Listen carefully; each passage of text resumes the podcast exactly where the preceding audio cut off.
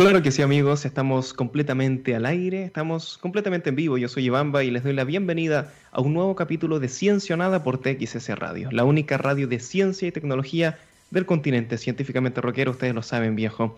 Amigos, muchos quienes se han transportado en vehículo durante este último tiempo seguramente se han preguntado si es mejor idea, en lo que a pandemia se refiere, viajar con las ventanas del vehículo abiertas o cerradas. Finalmente, una investigación simuló esta situación y tenemos una respuesta, de hecho. Esto fue desarrollado por las universidades de Massachusetts, Amherst y Brown. Lo que hicieron fue modelar la situación en 3D y analizar cómo los gases y los líquidos interactúan dentro de un vehículo en movimiento. Esa es la clave, ¿no? Y de hecho, esto es necesario de hacerlo así tan complicado porque el flujo del aire en este contexto es difícil de estudiar, más de lo que uno piensa. Uno pensaría que la mejor forma de ventilar un vehículo es mantener las cuatro ventanas abiertas y, eso no es así. En el caso de que una persona con COVID viajara dentro del vehículo con las ventanas cerradas, los aerosoles que se expulsan mediante la respiración quedan dentro en el 10% de las ocasiones. 10% de las ocasiones. Mientras que con las ventanas abiertas eso ocurre solo entre el 0,2 y el 2% de las veces. Y la pregunta es, ¿con cuáles ventanas abiertas? Aquí va el dato de oro, chicos. Si solo las ventanas delanteras se mantienen abiertas, entonces el aire del vehículo circula desde dentro hacia afuera. Vale decir, se mantiene en constante ventilación, incluso más que si estuviesen las cuatro ventanas abiertas. Wow, esto es como rarísimo, pero es así. Por lo que objetivamente esa es la forma más inteligente de ventilar un vehículo en movimiento y de disminuir el riesgo. Esto que parece un dato trivial, sin duda que es extremadamente útil en el caso de personas que están expuestas a situaciones constantemente de este tipo, como taxistas, personas que se dedican a Uber, por ejemplo, cualquier servicio de transporte de pasajeros. Así que pasen el dato, muchachos, las ventanas delanteras abiertas. Vamos a escuchar una muy buena rolita y ya estamos de vuelta. Esto es Good de Alice in Chains.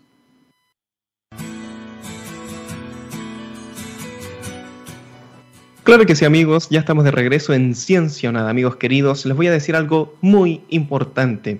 Si ustedes quieren que los niños y niñas en casa mejoren sustancialmente sus habilidades matemáticas, de programación lógica y comprensión lectora, sin frustración, sin estrés, con juegos muy entretenidos, entonces confíen en el método Smartick. Tenemos que ser honestos con esto, chicos. No tiene sentido ya tener una clase estándar exactamente igual para todos los muchachos. Necesitamos un conocimiento personalizado. Por eso Smartick utiliza las ventajas de la inteligencia artificial para diseñar una clase exclusiva para cada uno de los muchachos, adaptándose a su proceso de aprendizaje y acompañándolos a su propio ritmo. Y lo mejor de todo, con solo 15 minutos de dedicación diaria. Realmente es impresionante. Yo personalmente los invito a iniciar una prueba completamente gratuita en smartick.com. Les prometo que les va a encantar y les va a ayudar a redescubrir y disfrutar de algo tan fantástico como el conocimiento, de la mano de un método probado que funciona. Recuerden, tomen la prueba gratis y me cuentan cómo les va. smartic.com. Amigos queridos, el día de hoy nos acompaña el gran cientista político de la Universidad de Chile, Robert Funk, para conversar no tan solo de la situación política internacional, sino también sobre los desafíos que enfrenta nuestro país próximamente. ¿Cómo estás, Robert? Hola, buenas tardes, ¿qué tal? Muy, muy bien, muy, muy, muy feliz de hecho. Hace años que no compartíamos panel, desde aquellos momentos en, en CNN, ¿te acuerdas? Hace mucho tiempo, sí. Sí, con, Nicolás Copano, con Mónica Rincón. Buenos momentos, buenos tiempos. Robert, siempre es un regalo conversar contigo. ¿Qué te parece si partimos comentando el tema del momento sin duda, que dice relación con Donald Trump, que dice relación con Joe Biden y con un país que continuamos analizando con mucha atención porque sigue siendo una de las potencias de este planeta? Algo que me interesa mucho saber es cómo analizas tú, Robert, al personaje Donald Trump porque en Internet podemos ver muchas opiniones, pero suelen ser bastante superficiales, ¿no? Casi como un villano de Disney, que es malo porque es malo y le gusta ser malo. Pero sin duda estamos hablando de una persona que tiene más capas que eso. Algunos lo ven como un hombre personalista, hambriento de poder y conducido por su ego. Otros lo miran como un incomprendido, como quien se atrevió a encarar a los medios de comunicación, como alguien que no inició ninguna guerra. ¿Cuál es tu visión con respecto a esta controvertida figura? Yo creo que esa, esa imagen eh, de caricatura de Disney es bastante aceptada. Eh, yo creo que no hay muchas más capas, honestamente. Yo creo que una persona, y no, no, lo digo yo, es cosa de leer, por ejemplo, el libro que escribió su sobrina, que es psicóloga, y que trata de analizarlo desde, desde, un punto de vista, desde un punto de vista más profesional.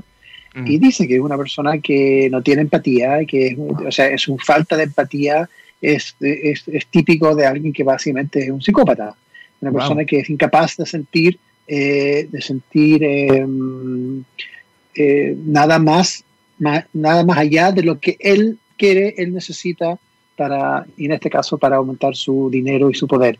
Y mm. eso se, vio, se vio durante los cuatro años de su presidencia, que básicamente todas las decisiones que se tomaron apuntaban a eh, aumentar su poder, a crear su eh, movimiento, eh, a alimentar y animar a las personas que lo seguían a él pero en el momento de que, que, esas personas efectivamente se la jugaban para él, y eso incluye las personas que se tomaron el Capitolio hace dos semanas, incluye el vicepresidente Pence, que pasó cuatro años defendiéndolo, pero cuando en el momento los que hubo lo, lo, soltó porque no, no, hizo lo que él quería. Entonces, vemos que el momento que alguien necesita algo de apoyo desde él, los corta y, sigue adelante. Así que yo creo que esa, esa figura, esa, esa caricatura es es bastante eh, Acertada. wow. Mm, o sea, podríamos decir que él, él se lanza en primera instancia a esta, a, esta presidencia eh, por ambiciones de poder, ¿no? Sería básicamente ese el, el, análisis, no es que quiera contribuir con la sociedad, o sea, es, un acto personalista. Algunos creen que, bueno, nadie pensó y ni siquiera él pensó que iba a ganar. Eh, también. Claramente parte de su mensaje y eso es algo que todavía tenemos que analizar mejor y entender mejor. ¿Por qué es su mensaje? Que al final era un mensaje negativo, eh, que, un mensaje que dividía, que dividía. Normalmente los presidentes, los candidatos tratan de unir, tratan de dar mensajes de, síganme para, para, construir algo, para unir algo, y aquí era, todo lo contrario. Y yo creo que tenemos que entender mejor por qué eso eh, agarró vuelo. Pero dicho eso, ni él ni, ni nadie pensó que iba a ganar. Eh, tanto así que la noche de su elección no tenía un discurso preparado.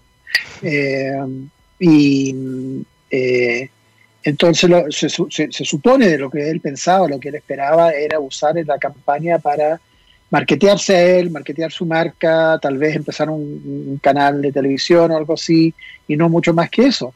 Y mm. terminó en un, en, un, en un lugar donde que nunca esperaba, donde nunca esperaba estar, y sin equipo, sin plan eh, de, gobernar. Y más encima después le toca esta, esta tragedia de la pandemia.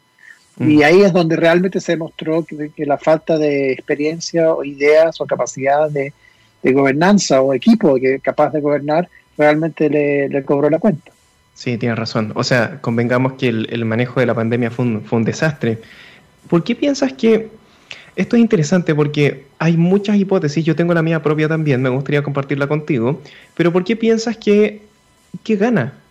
Porque como dices tú, que ganó en algún momento, porque era impensado, eh, las encuestas lo daban de perdedor todas, y uno decía, esto es, imposible que ocurra, es como ese candidato que se presenta y que uno, en el que, no quiero dar ningún ejemplo aquí en Chile para no estigmatizar a nadie, pero que uno no confía mucho y queda ahí a la cola yo pienso que es porque nosotros le damos mucha importancia al día de hoy al entretenimiento, al, show business, ¿cierto? Y él lo maneja muy bien, eso es verdad. Él maneja las cámaras, se sabe desempeñar frente a las audiencias y creo que se le termina premiando por eso.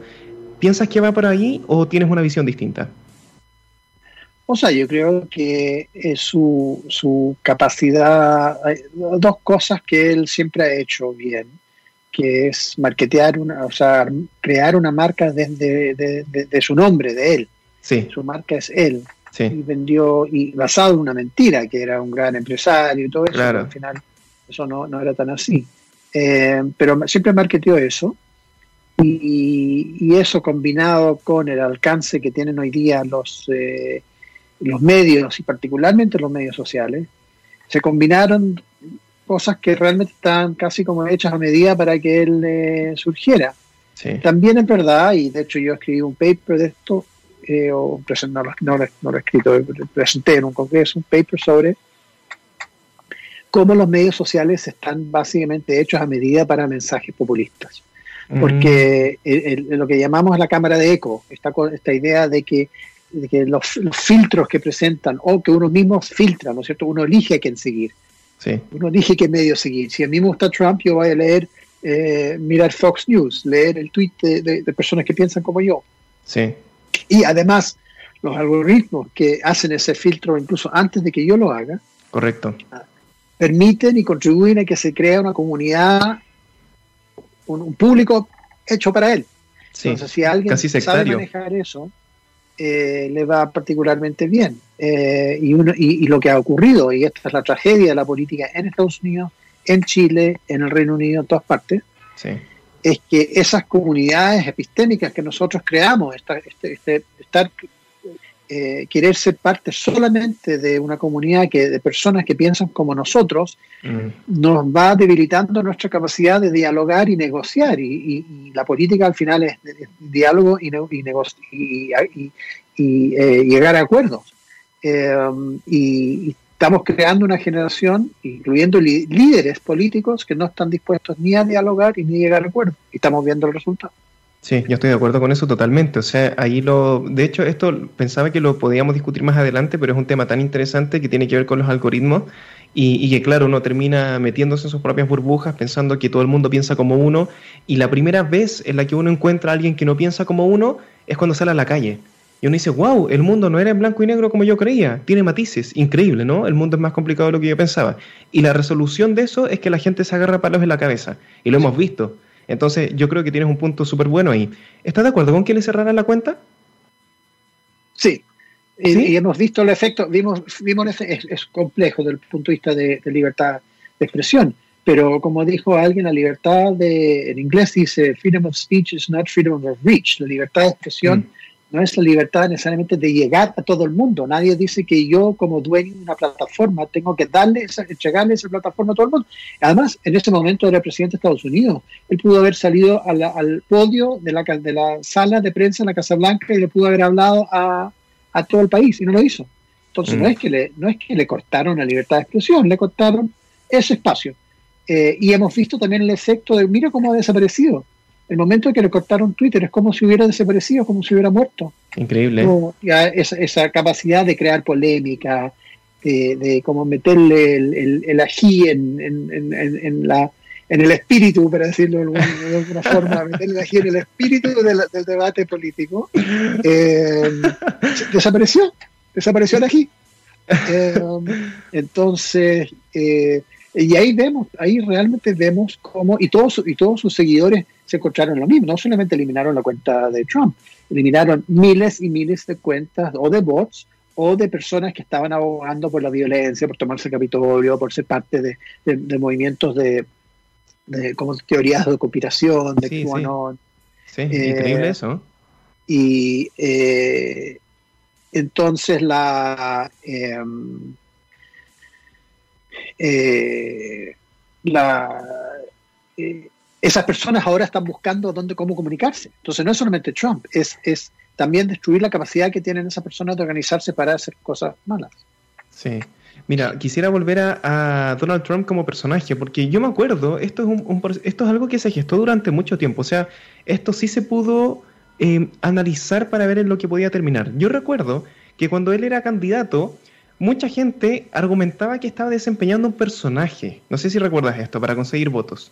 Era un discurso muy repetido, de hecho.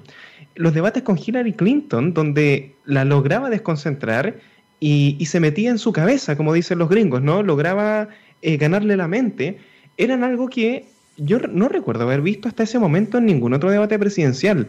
Y ya había quienes señalaban que cuando obtuviese la presidencia, si es que la obtenía, que en ese momento se pensaba que no, toda esa puesta en escena iba a cambiar y ahí íbamos a ver a la verdadera persona piensas que en algún punto, y bueno, no ocurrió, o sea, mantuvo el personaje durante todo el tiempo, piensas que en algún punto efectivamente Donald Trump durante toda esta presidencia, durante todo este tiempo, fue un personaje de entretenimiento que buscaba atraer la atención y por lo tanto los votos y por lo tanto la adhesión, o simplemente siempre lo vimos a él? Yo creo que las dos cosas son lo mismo. Eh, y ya ha sabido, en ese momento no sabíamos, no lo conocíamos, a pesar de que era una persona que había pasado muchos, ya décadas en el ojo público, eh, como personaje más de la farándula en Nueva York, era conocido como una, persona en los negocios de, las propiedades, pero medio como un chiste ostentoso. eh, no era parte de la elite real, la elite, digamos, eh, económica o política de, Estados Unidos, de Nueva York. Como que lo ignoraban un poco y eso también le, causaba mucho resentimiento. Mm. Eh, y, pero ahora ya han salido libros, libros no solamente de su sobrina, de asesores, de exministros, y todos dicen lo mismo. O sea, él es lo que uno ve ahí, una persona sin ninguna curiosidad intelectual, con muy mm. poco conocimiento del mundo, con ningún referente intelectual de, para decir, bueno, yo entiendo por qué la OTAN es importante, porque tiene, surge de la Segunda Guerra Mundial. Eh, y, al final han salido también muchos reportajes de las últimas semanas después de la elección, donde le costó aceptar el resultado. Y él empezó a, rodearse cada vez más de las personas que le decían lo que él quería escuchar, que era que no había perdido, que esto era un complot, que Rusia, que Venezuela, que China, que no sé qué cosa que los demócratas, que los computadores. Y, em, y, y, eso es lo, que, lo único que le interesa, que le digan lo que él, que, que, le, que le, confirme su ego, que le confirme sus ideas. Eh, y nadie a la larga puede funcionar así. Le funcionó en el, en el corto plazo, por, algunas por, distintas razones que tiene que ver con él y que no tiene que ver con él. Tiene que ver con errores de la campaña de Hillary Clinton, tiene que ver con otras cosas que también. Sí. Pero, pero a la larga se le cayó, se le cayó todo, se le derrumbó. Sino la, el, el, el, eh, desempeño de la economía fue un desastre, el desempeño de la pandemia fue un desastre, el desempeño del, del posicionamiento del país en el ámbito internacional ha sido un desastre, la guerra comercial con China al final le terminó costando más a Estados Unidos que a China. O sea, por donde uno lo mira, realmente es un fracaso pero hay personas que no están dispuestas a, ver eso, porque mm. lo, que le importa son otras cosas que también, y hay otra cosa que no hemos mencionado, que es el tema del racismo. Yo creo que el tema del racismo en Estados Unidos, wow. racismo hay en todas partes, en Chile, en todas partes. sí, pero allá es otro nivel. El racismo, el racismo tiene, está arraigado, tiene una historia de 400 años de, mm. esclavitud. Y, y si uno ve en gran medida las personas que lo siguen, por distintos motivos eh, uno rasca un poco y uno encuentra algo de, que no aceptaron que Obama había nacido en Estados Unidos. Eh, ¿No es cierto? Que toda esta cosa, si uno mira los, tipos que se tomaron el Capitolio, que andaban con poleras que negaban el holocausto, que se, o que se, burlaban de Auschwitz. Entonces, uno rasca un poco y lo que uno ve básicamente es una, eh, una conexión muy fuerte con, lo que hoy día se llama nacionalismo blanco. Yo creo que es una, eh, es una expresión desafortunada, ¿eh? es así. Mm, qué increíble. Con todos estos antecedentes que tú nos mencionas, eh, parece una consecuencia lógica que no, no iba a ganar la reelección. ¿Pensaste en algún momento que la podía ganar? Sí, yo creo, o sea, todo el consenso de que si no hubiera sido por la pandemia no hubiera ganado. Eh, la economía andaba relativamente bien, no por políticas que había implementado, sino que por políticas que no había implementado. Es decir, eh, empezó a deshacer regulaciones, a hacer cosas que, son básicas para, el buen funcionamiento del capitalismo a la larga, pero en el corto plazo a las empresas les encanta, ¿no es cierto? Bajar las, bajó los, impuestos para la gente más rica. Eso a, a las grandes empresas les gusta, eh, a la larga no funciona porque aumenta la deuda del país de forma exponencial, cosa que ocurrió, mm. eh, pero eso no es problema de él, eso es problema de la persona que viene después. Entonces, por, un tiempo, por un tiempo la economía anduvo bien, eh, y yo creo que si no hubiera sido por, los efectos de por los efectos de la pandemia hubiera probablemente ganado. Y también yo creo que tuvimos la suerte, no sé si suerte o pero del hecho de que los demócratas hayan eh, elegido a Biden fue una eh, fue un acierto, porque cualquier otro candidato probablemente no hubiera ganado. Ah, ya, o sea, tú dices que él era la opción para enfrentar a, Donald Trump, era Joe Biden. Yo creo que sí, porque Biden logró hablarle a un cierto sector del público que anteriormente había votado, no, no, está, no, no estuvo dispuesto por votar por Hillary Clinton. Ah, wow. Ya, esa fue una jugada inteligente entonces. Sí, e, e, e, estaba difícil como pensar quién le, quién le podía hacer el contrapeso, porque en algún momento, como dices tú, uno pensaba que efectivamente podía ganar. Y aquí te quiero hacer una pregunta. ¿Piensas que si tuvo responsabilidad en el ataque al Capitolio? Porque los medios estadounidenses lo acusaron directamente de alimentar la rabia y esta sensación de robo. Entonces la gente, la, la gente que estaba hablando frente a las cámaras y uno podía escuchar los que estaban ¿Cuál es esta, sensación como de indignación? Que realmente sentían que les habían robado algo. Entonces iban eufóricos, había gente gritando, eh, solos incluso con banderas gritando así, y era como, wow, esto es, es otro nivel, esto es bien increíble, ¿no? hay distintos niveles eh, ahí eh, en juego. Por un lado, hay una Trump lo, lo, lo, impulsó, lo animó desde el comienzo, no solamente desde la elección, o no solamente, no solamente ese día, sino todo el, el, escenario, el contexto, la narrativa que crea Trump, que es una narrativa de que nos están robando el país. La expresión, vamos a retomar el país, ¿no es cierto? Take our country back, retomar el país. ¿De quién? ¿De quién están retomando el país? del, del, de alguien que te está quitando el país, está quitando tu poder. Y ese alguien normalmente es un otro, es un, ni siquiera hay que identificarlo, porque cada uno, él nunca lo identificó, excepto cuando lanzó su campaña y habló de los mexicanos, ¿no es cierto? Habló de los violadores mexicanos que estaban cruzando la frontera y que había que construir un muro. muro. Eso fue su primer discurso, en 2015, con eso lanzó su campaña presidencial. Pero, pero después es una cosa medio difusa, no se están, ellos no quieren, ellos siempre, pero no dice quién. Entonces cada uno interpreta eso a su manera. Entonces alguien que es racista dicen los negros, alguien que es antisemita dice los judíos, alguien que no le gustan los que le ha ido mal en el negocio dice los chinos. Siempre hay un mm. otro. Eso es típico del populista, ¿no es cierto? Sí, hacer el enemigo común. Claro. Entonces, eh, cuando después llega, eso fue el discurso durante cuatro años, llega este momento, pierde la elección, y si hay que recordar algo, yo siempre recuerdo en, entrevistas, él ganó la elección hace cuatro años y aún así dijo que hubo fraude, que él decía que nos hubiera ido mucho mejor si no hubiera habido fraude. Entonces, incluso ah, cuando ganaba, incluso cuando ganaba decía que, que, hubo fraude. Entonces, cuando, es obvio cuando es obvio cuando, si, si, si, en el momento de perder iba a decir lo mismo. Yo siempre dijo que no iba a atender, no iba a asistir la, la, transmisión de mando, eso yo lo tenía clarísimo. Y yo pensé, sin embargo, iba a renunciar. Eh, y, y, ahí me equivoqué.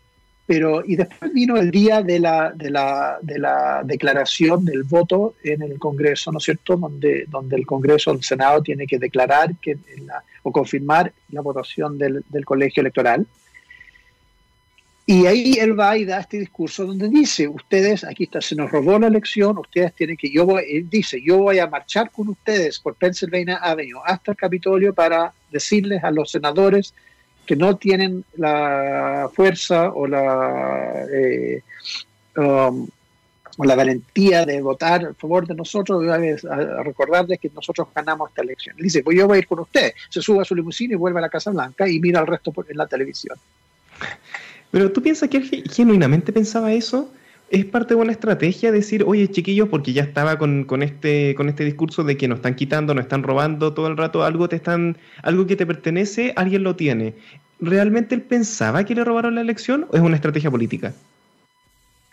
Eso es difícil saberlo. Eh, uno no sabe qué es lo que tiene en su corazón o si tiene corazón. Pero la eh, pero es, es.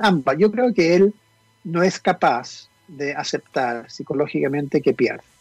Entonces siempre hay una...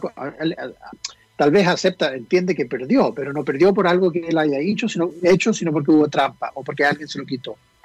Entonces, mm. incluso cuando pierde, es nunca, nunca, nunca tiene la culpa.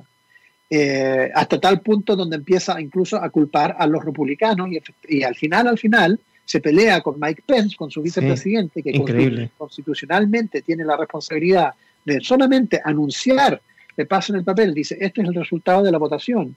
Y él le decía a Pence, no, eh, no leas ese resultado porque no lo diga. tienes que cambiarlo, tienes que cambiarlo. Y él dice, no tengo ningún, ninguna, ninguna capacidad constitucional de, hacer eso y se pelearon. Entonces, eh, culpa a Mike Pence por no darle el resultado que él desea. Sí, y Mike Pence entiendo que si fue a la, al cambio de mando, ¿no? Como, como correspondía y Mike Pence fue al cambio de mando, claro. Eh, mm. Y no fue a despedirse de él, o sea, cuando, se, cuando se va de la Casa Blanca y se sube el helicóptero y después en, en, Andrews Air Force Base, donde se sube al avión, Pence no fue. Wow, y después de cuatro años de relación, qué increíble. algo interesante es que sin duda Donald Trump mueve a mucha gente, por buenos o por malos motivos. ¿eh? Nosotros tendemos a pensar que más por malos. Eso es bastante impresionante porque al final lo hizo de la mano de esta sensación de robo, pero al comienzo de su presidencia lo logró tocando otras fibras y se hizo de seguidores muy acérrimos en ese proceso. Eh, algunos son eh, directamente, que decirlo, que son conspiracionistas, ¿no? Que, que, dicen que casi que el mundo está en contra de Estados Unidos y él está peleando contra una red de entramados y es como, ya, eh, wow.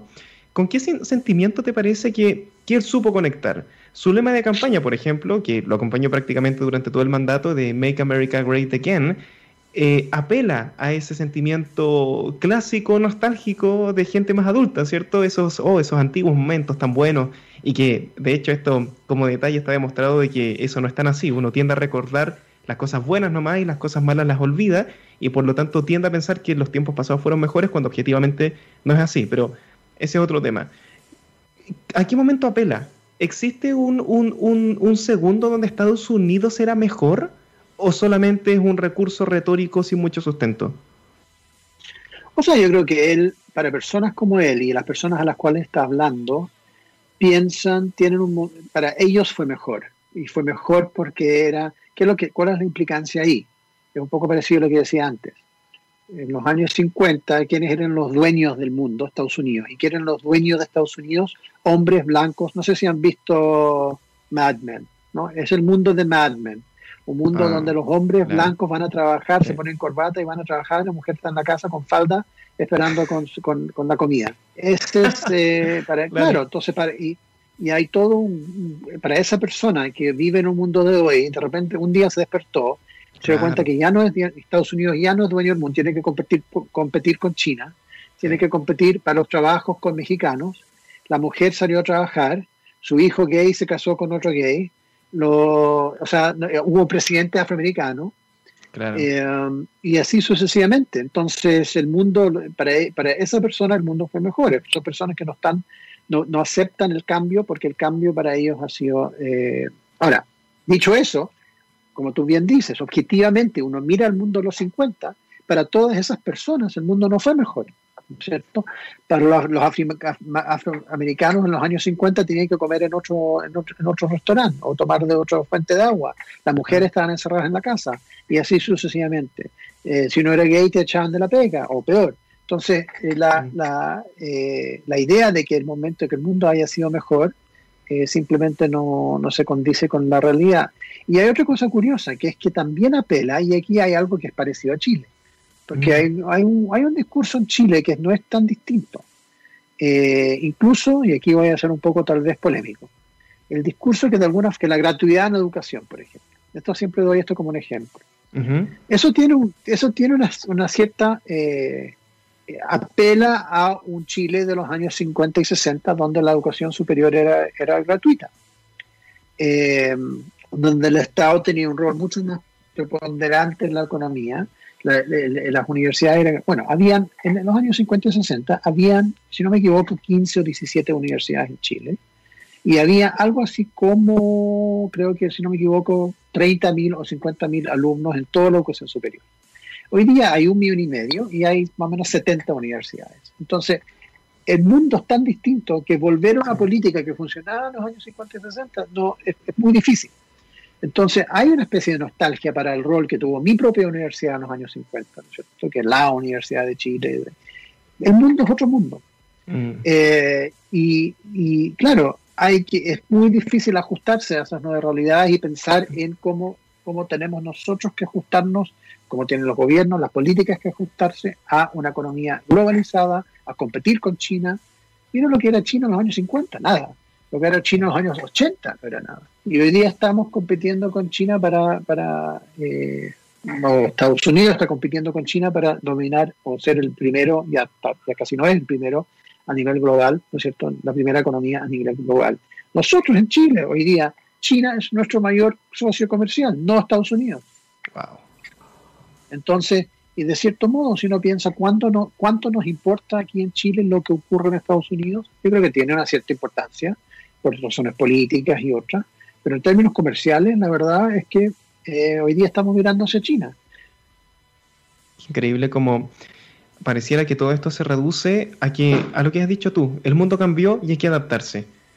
Y la gente que no se está adaptando está todo el rato apelando al pasado, a que antes era mejor, cuando no necesariamente era así.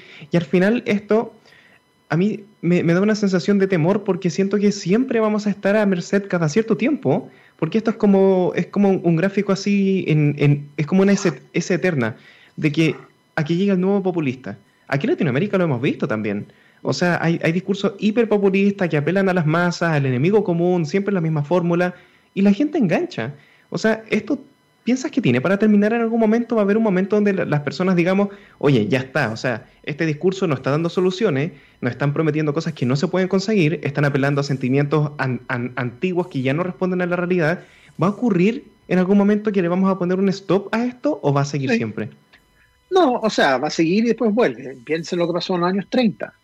Eh, estos movimientos suelen ser movimientos reaccionarios al cambio en los años 30, ¿qué es lo que pasó cuando, cuando surge el comunismo por un lado y el fascismo por el otro lado? ¿Qué está ocurriendo en el mundo?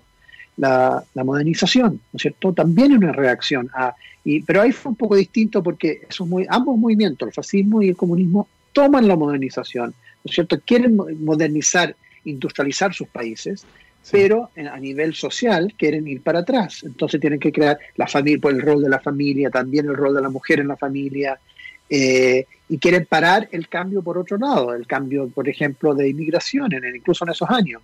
Y, Estados Unidos también, en los años 20, el Ku Klux Klan, el, auge y el punto más alto del Ku Klux Klan en Estados Unidos en los años 20, que es una reacción a la ola de inmigración que empezó en 1800, en la década del 80 del siglo antepasado, hasta los años 20, y ahí cierran la migración en Estados Unidos. De tal manera que viene el holocausto, por ejemplo, y las personas, los refugiados, no pueden entrar a Estados Unidos porque ya habían cerrado la migración.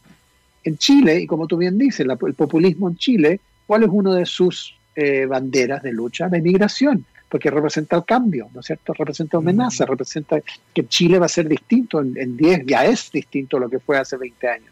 Estoy hablando demográficamente. Imagínense, 20 años más. 20 años más vamos a tener diputados haitianos chilenos, sin duda, 10 años más. Vamos a tener diputados haitianos chilenos, vamos a tener diputados venezolanos chilenos.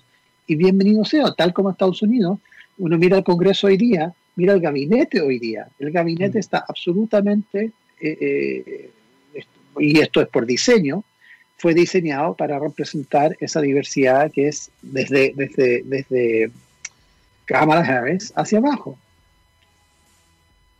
y a nosotros nos falta todavía, nos falta en, la política, nos falta en los directorios de empresas. ¿Cuántos mapuches hay en directorios de empresas? Mm.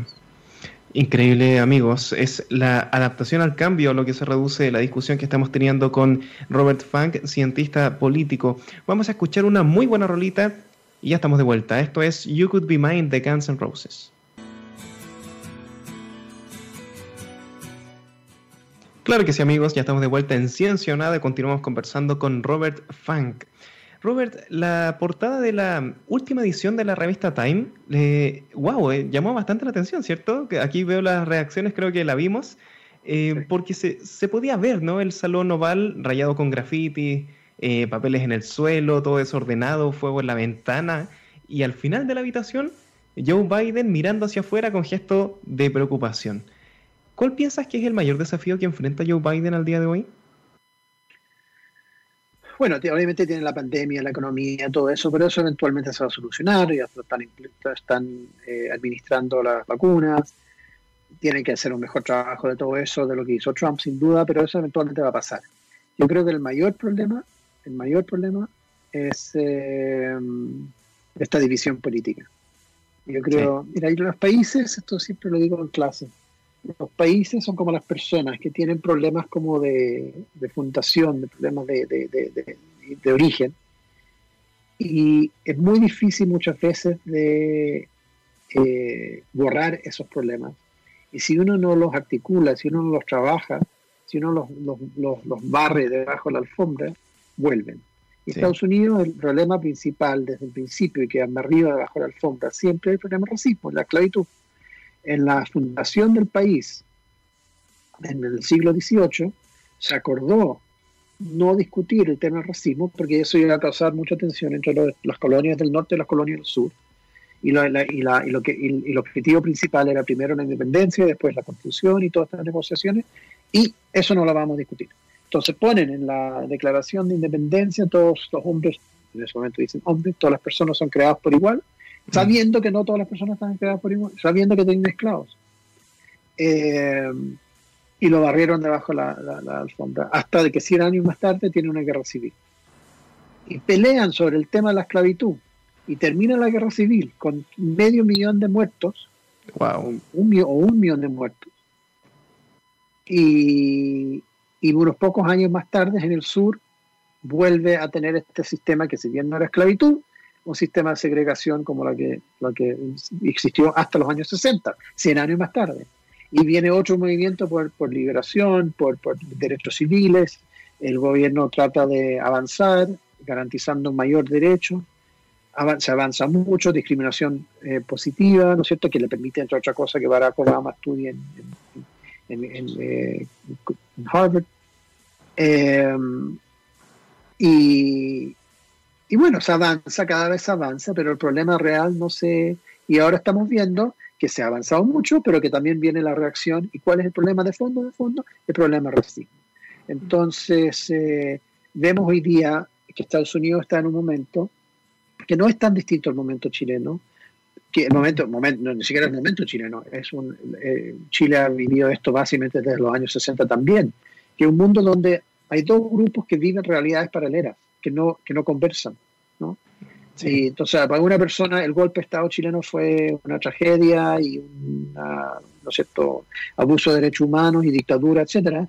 Pero hay otra persona que habla del golpe de Estado como un pronunciamiento y como la liberación de Chile y como, ¿no es cierto?, el comienzo de, entonces, y esas dos posturas, ya llevamos, son 50 años, no, todavía no son 50 años, pero son posturas, para un lado Allende fue un gran presidente, para otro destruyó Chile. Entonces, si, es, si, no, si no somos capaces de tener esa, ese diálogo y llegar a un proyecto común de qué se trata Chile, que es un poco lo que me preocupa también del debate constitucional, porque dejando de lado otras cosas, el, problema, nuestro problema principal es que no tenemos un acuerdo en Chile de qué se trata Chile. Y Estados Unidos, y ese de qué se trata un país, muchas veces se basa en mitos, se basa en, cuentos, ¿no es cierto? Como, un relato. habla Harari, como habla Harari, que, que, todo, al final todo, todo, es, todo, todo el mundo funciona con cuentos. La Biblia es un cuento, el dinero, dice Harari, es un cuento, porque nosotros aceptamos que un pedazo de papel que dice 10 pesos vale 10 pesos. Es un cuento. Eh, pero esos cuentos, los mitos fundacionales, eh, somos una república, que eh, el multiculturalismo o la inmigración o la democracia, o sea, algo que sea de qué se trata este país. Y Estados mm. Unidos tuvo eso por mucho tiempo, ¿no es cierto? Que George Washington, que la, que la, la revolución, que la igualdad, que la, ¿cómo se llama? The Pursuit of Happiness, ¿no es cierto? De la, búsqueda de la felicidad que escribe la libertad. La libertad. Son, son cuentos, pero son cosas que, que moldean la política hacia adelante. Eh, y eso yo creo que se ha perdido en, Estados Unidos. Eh, Fukuyama habla, habla de esto. Fukuyama tiene un libro sobre el tema de la política de identidad. Dice, la política de identidad en los años 60 fue súper importante porque los, los, afroamericanos lucharon por sus derechos, las mujeres lucharon por sus derechos, los que sido comunidades indígenas lucharon por sus derechos, los gays lucharon por sus derechos, y todo eso fue importante porque tenían derechos que tenían que, reivindicar. Pero en ese proceso lo que ocurrió es que Estados Unidos se convirtió en un país de, de grupos luchando por sus derechos y, esa, y, no en una unidad. Eh, y es muy difícil tener un país así si no hay un mm. acuerdo básico de qué se trata el país. Y yo tengo la impresión, espero que el proceso constitucional nos permita tener esa discusión antes de hablar si somos presidencialistas, si somos eh, federales, si somos, vamos a tener un, un, un, Congreso unicameral o bicameral, o antes de eso, de qué se trata Chile. Y yo creo que no, no, hay, no hay un consenso sobre eso. Mm.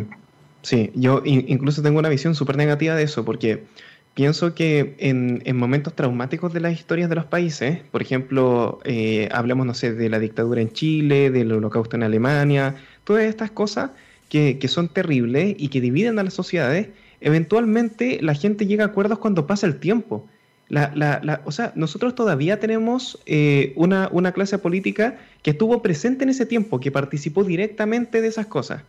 Y eso no digo que sea ni bueno ni malo, simplemente digo que hay una visión muy fresca todavía de ese momento y por lo tanto es casi imposible que se lleguen a, a consensos, porque hay una relación emocional muy directa. Pienso que eso solamente ocurre cuando pasa el tiempo. Vale decir, cuando las personas que participaron de eso eh, pasan a la historia simplemente.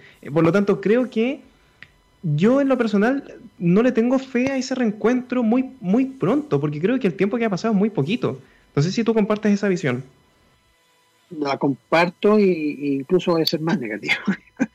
yo creo que la única forma, si uno mira Alemania, por ejemplo, por un lado sigue habiendo nazis marchando en las calles en Alemania.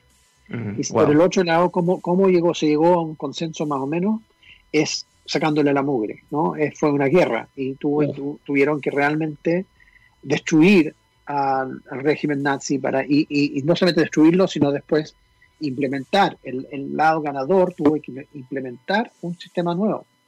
Eh, la guerra civil, un poco en Estados Unidos lo mismo. Eh, y en Chile lo que ocurrió es que no hubo esa decisión, ni una, digamos, no hubo ni un triunfo ni, una derrota absoluta para ambos lados. Esa es la gracia de la transición pactada, la transición negociada por un lado, porque evitó sangre, pero también significa que ambos lados salieron como ganadores. Y, eso significa que, o sea, la, la derecha en Chile nunca tuvo que realmente eh, y la gente que se fue a la cárcel, por ejemplo, en Chile, mm. fueron unos pocos generales, pero la sociedad que realmente participó en, esta cosa eh, no, no, no, pagó los precios. Em, entonces, lamentablemente, si uno mira cuáles son los momentos de, de, quiebre o los momentos donde los países realmente cambian. Yo escribí una columna hace muchos años ya que se llamaba Downtown Chile, y pensaba por qué, si uno mira Downton Abbey, no sé si eh, los, que, los amigos que nos acompañan han visto Downton Abbey, pero en el fondo es una miniserie donde que se trata de una casona, ¿no es cierto?, aristocrática inglesa, donde hay los sirvientes abajo, en la cocina, y los pero también es en un momento de cambio, la Primera Guerra Mundial, y, el estrés que causa eso, porque el mundo está cambiando y ya no pueden vivir como vivían en el siglo XIX.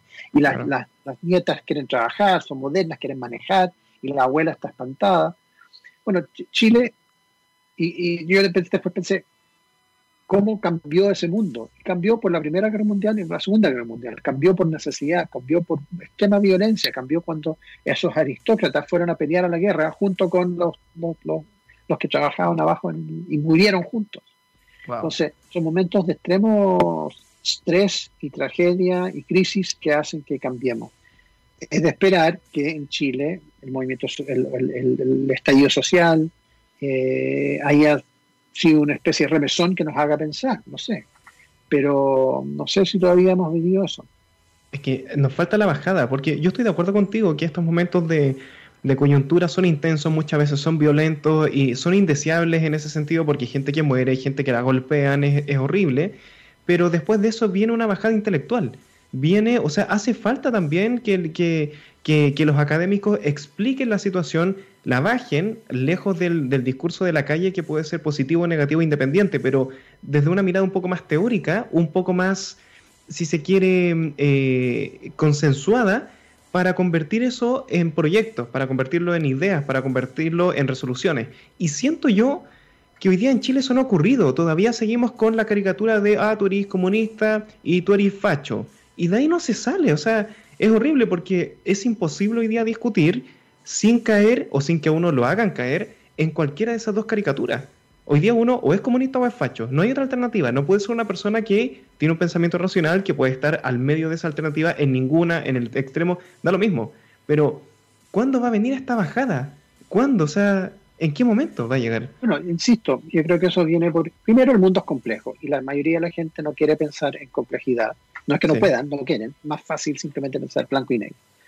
Y segundo, eh, insisto, vienen momentos de crisis. Mire, mire la izquierda en Chile. La izquierda, efectivamente, hoy día se, acusa a mucha gente en la centro izquierda de, haber, de, haberse vendido, de haber, la, tratan a la, a la constitución de neoliberal. ¿Qué es lo que pasó ahí? No es que se vendieron. Lo que pasa es que vino una crisis de la cual mucha gente aprendió lecciones. Si uno lee los libros de Ricardo Lago, de Sergio Vital, un montón de gente de esa época, incluso Jorge Arrate, que fueron los líderes de, hoy día volvió como para otro lado, pero fueron los líderes de esta renovación de pensamiento, donde pensaron qué hicimos mal, por qué nos pasó lo que nos pasó, yo hice mi tesis doctoral sobre esto, eh, por qué nos pasó lo que nos pasó y cómo podemos arreglarlo. Y eso fue lo que permitió después la transición, permitió la negociación, permitió la creación de partidos modernos que miraban hacia adelante. Y por alguna razón, la generación siguiente que no vivió esa crisis, dice, ah, no, ustedes son unos vendidos, ustedes se pasaron para el otro lado, son neoliberales. En realidad lo que pasó fue que ellos aprendieron, aprendieron las lecciones. Mm. Sí, hoy día está mal visto llegar a un acuerdo. Es como que eso también habla muy mal, yo creo, de una persona cuando, cuando no quiere conversar con el otro, porque si yo parto una, una negociación desde la base de que yo voy a obtener el 100% de lo que yo quiero, bueno, soy un pésimo negociante. O sea, tengo que estar dispuesto a conversar, a escuchar al otro sus razones, por qué piensa eso. Evidentemente, si tiene un discurso peligroso de los quiero matar a todos, bueno, eso no hay que permitirlo porque es horrible y puede causar daño. Pero si es una visión que es distinta a la mía, que no representa un peligro tan directo y tan violento, debería estar dispuesto a conversarlo, pero siento que hoy día existe mucha intolerancia en todos lados. No estoy hablando solamente de la calle, no estoy hablando solamente de las élites, ni de los políticos, ni de los empresarios. Yo creo que hay intolerancia en todas partes. Nadie quiere escuchar al otro. Y estamos, lo que hablamos al principio, Robert, estamos atrapados en esta burbuja digital donde todo el rato yo estoy viendo lo que me da la razón a mí. Entonces no salgo nunca de eso y después me encuentro contigo y nos agarramos como en la calle. Eso no soluciona el problema. Sí, yo creo que lamentablemente estamos en eso, no solamente en Chile, sino que todo el mundo, Estados Unidos está viviendo eso, Europa está viviendo eso. Y hay otro punto que es que escuchar al otro no es solamente, uno no lo hace necesariamente para que te convenza, uno lo hace para, para incluso para tenerlos, para mejorar los argumentos que uno tiene. O sea, yo quiero escuchar lo que piensa el otro para ir mejorando mi, eh, encontrar tal vez los, los hoyos en mi razonamiento o los puntos donde me equivoco o saber, entender cómo entiende para después poder rebatirlo. No es solamente para decir, sí, tienes, tienes toda la razón. Pero la gente no tiene esa paciencia. Mm.